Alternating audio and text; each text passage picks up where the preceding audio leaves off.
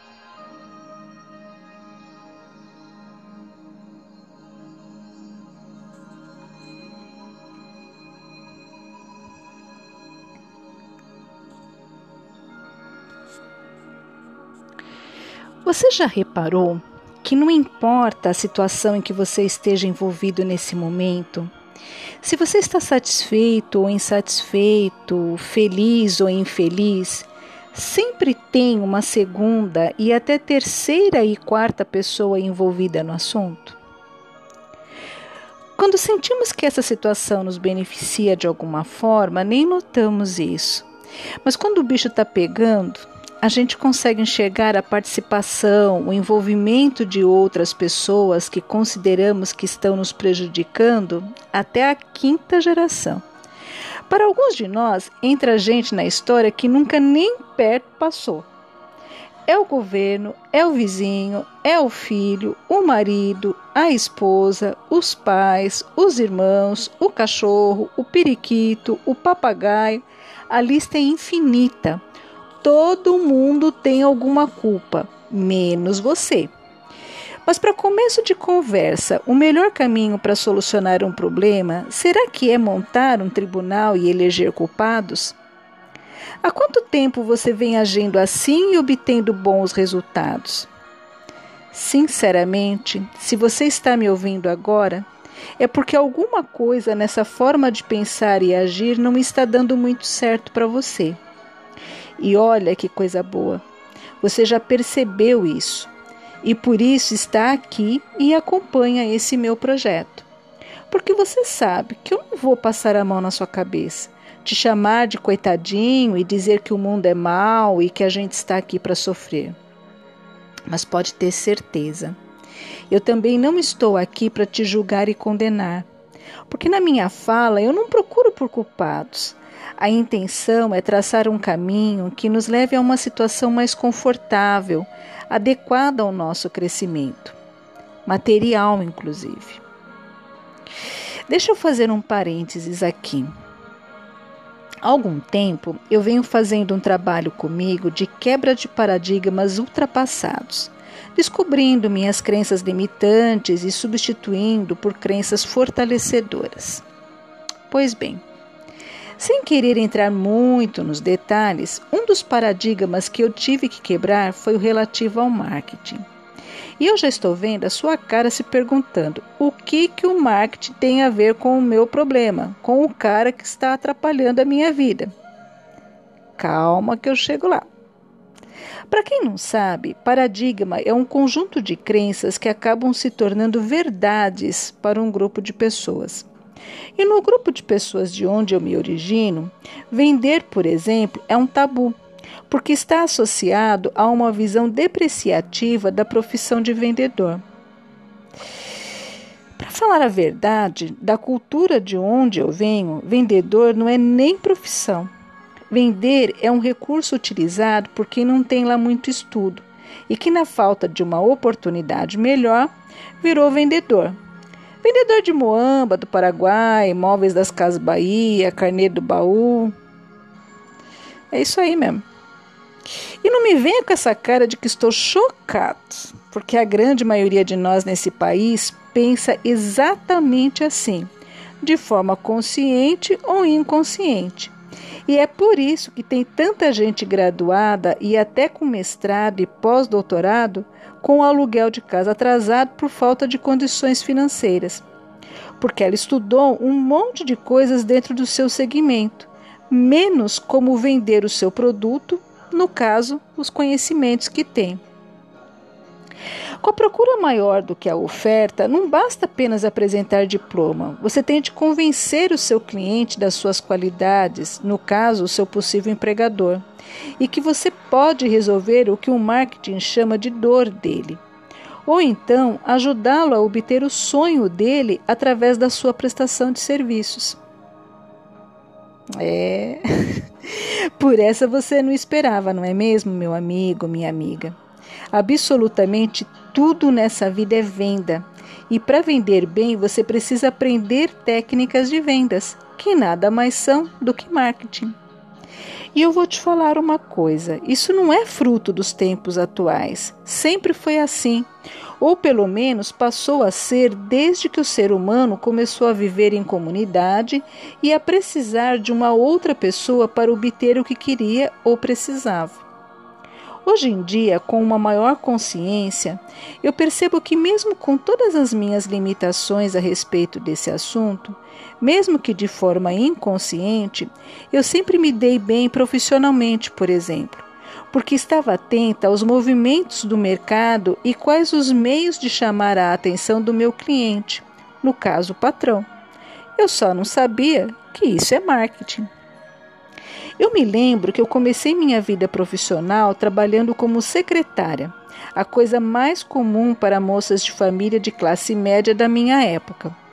E os mesmos problemas que existem hoje também existiam há 30 anos. Se você era jovem, era porque não tinha experiência ou estudo suficiente. Se era mais experiente, tinha idade demais. Hoje em dia, procurar emprego é um negócio meio que solitário, porque na maioria das vezes as vagas estão disponibilizadas na internet, em sites especializados. Mas naquela época eram o jornal de domingo e as agências de emprego onde a gente procurava.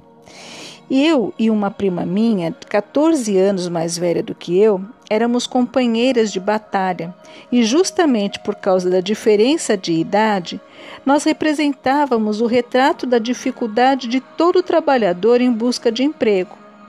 Eu, com idade, com idade mas sem experiência relevante, no máximo alguns cursos. E ela com um currículo de dar gosto de se ver mas com mais de 30 anos e mãe solteira para ajudar. E quem me deu as primeiras lições de marketing foi essa prima. Gratidão, gratidão, gratidão. Ela me ensinou a descrever o meu primeiro avatar, ou seja, o perfil do meu cliente, que, para resumir, para mim tinha que ser basicamente um local com possibilidades de crescimento, de fazer carreira na empresa dentro da profissão que eu tinha escolhido, no caso, secretária. Cabia a mim encontrar os meios de convencer esse empregador que eu podia dar o que ele precisava, que eu tinha esses recursos, apesar da pouca idade. E eu vou te confessar uma coisa: eu era boa nisso, viu? Para entrar no Citibank, eu levei dois anos, mas eu encontrei a brecha e entrei. E é aí que eu volto ao início da nossa conversa e ao título desse episódio. O problema até pode ser o outro, mas a solução sempre será você. A vida nesse planeta é repleta de desafios que, dependendo da nossa capacidade emocional, podem até se tornar problemas algumas vezes. Mas não é sentando na sarjeta e chorando, como eu costumo dizer, que o problema vai deixar de existir, que a situação vai mudar. Eu não sei se você está vivendo um desafio ou um problema, ou quem são as pessoas envolvidas nele. Mas eu tenho certeza de que o começo da solução sempre será você. Eu escolhi utilizar a esfera profissional para construir esse episódio porque, de um jeito ou de outro, todos nos encaixamos nessa situação. Ou estamos procurando trabalho, ou precisamos manter o que temos. Mas tudo o que eu estou te dizendo aqui pode até ser aplicado a qualquer situação, qualquer uma mesmo. Atualmente, para dar continuidade à minha vida profissional e pessoal, pela milionésima vez eu estou recomeçando do zero. Eu enxerguei que se eu quero mudança, a primeira coisa a mudar é o meu ponto de vista. E com você não é diferente. Pode acreditar, pode até ser que o marketing não seja o seu paradigma a ser quebrado para encontrar a sua solução. Mas uma hora, paradigmas ao seu redor terão de ser vencidos e modificados porque para mesmas ações e valores, mesmos resultados. É uma lei natural. Se pular do alto, a gravidade vai te puxar para o chão. Não importa a historinha que te contaram lá atrás e que te prendeu na Matrix.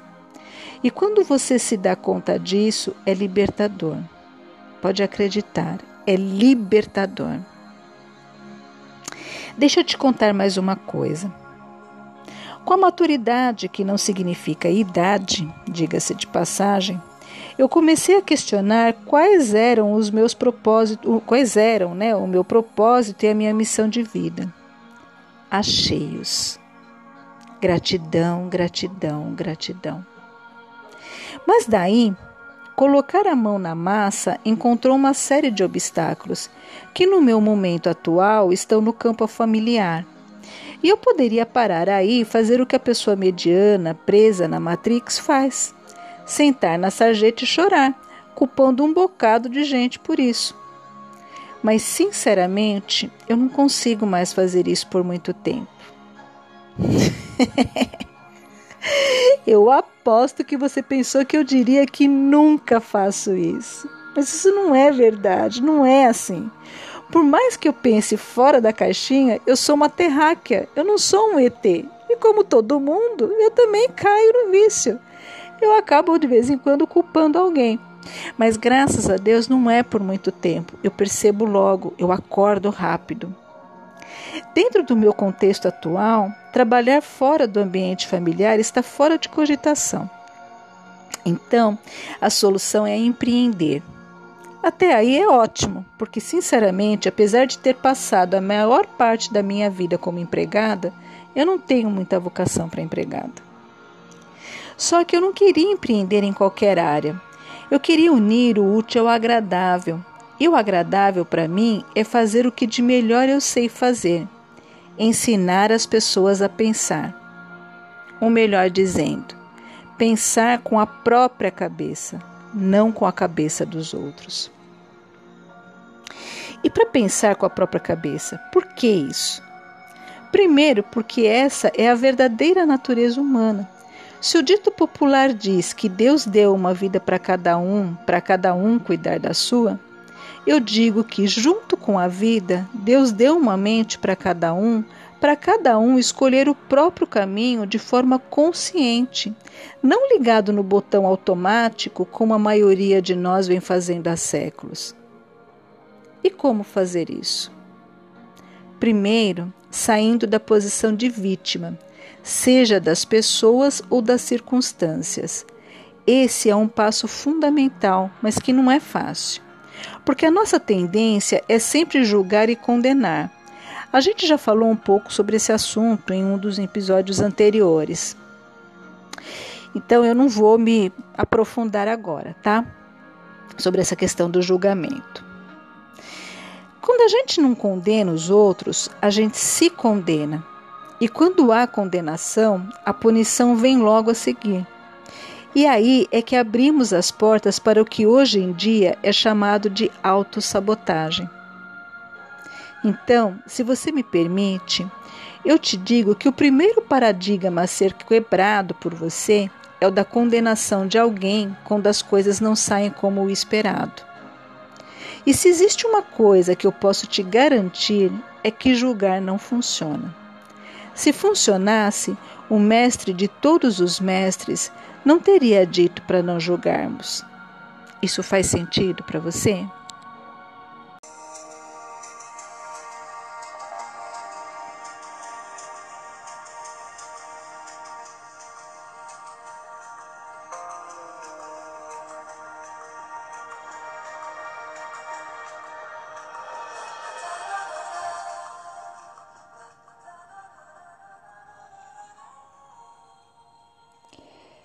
Se você tem uma experiência legal que quer compartilhar conosco sobre este assunto ou quer sugerir temas para os nossos próximos episódios, siga-nos pelas redes sociais e deixe lá o seu comentário em facebook.com/insights.fatimalima e no Instagram arroba fatimalima.insights. E se gostou, compartilhe Todo sábado tem um novo episódio aguardando você. Insights. A nossa bandeira é a liberdade de ser quem somos. Tenham todos um bom final de semana, muita luz e paz.